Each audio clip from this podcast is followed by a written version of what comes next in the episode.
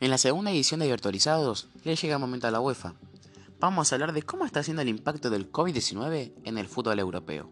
UEFA ha emitido un informe en el que relata que el 97% de los partidos programados se han podido disputar y que solo el 0,55% de pruebas han resultado positivas. Más del 97% del medio millar de los partidos UEFA planificados entre el 5 de agosto y el 15 de octubre de este año se jugaron, pese a la pandemia creada por el coronavirus, según un informe facilitado por el máximo organismo futbolístico europeo.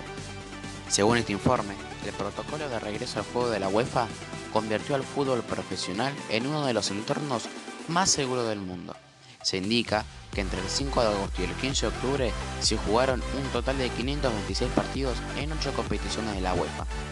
Liga de Campeones, Liga Europa, Liga de Campeones Femenina, Liga de Campeones Juvenil, Liga de Naciones, Playoff de la Euro 2020, Sub-21 y eliminatorias de la Eurocopa Femenina. En esos partidos se administraron 61.859 pruebas de COVID-19 con solo 340 casos positivos. El protocolo establece muy claramente los pasos a seguir en caso de que los equipos reporten casos de coronavirus. Así, durante la clasificación para las competiciones de clubes masculinos de esta temporada se jugaron 213 partidos. De ellos, 3 se reprogramaron, 3 se jugaron en un lugar neutral debido al virus y solo 3, el 1,4%, fueron cancelados.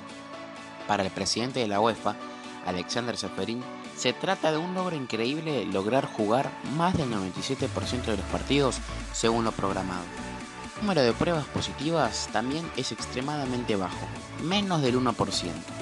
El protocolo de regreso al juego que implementamos es sólido y garantiza la seguridad de todos los involucrados, incluso en estos tiempos difíciles en los que la pandemia avanza en todo el continente y nos da la confianza de que nuestras competiciones se jugarán según lo planeado.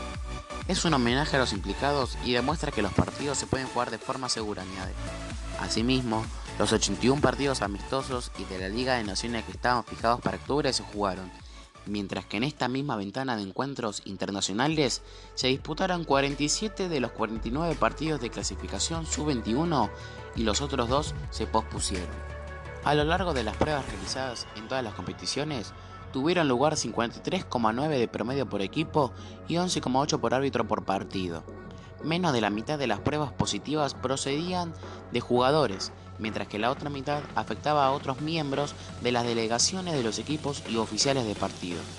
Hasta la próxima amigos, los espero para más información deportiva en Virtualizados.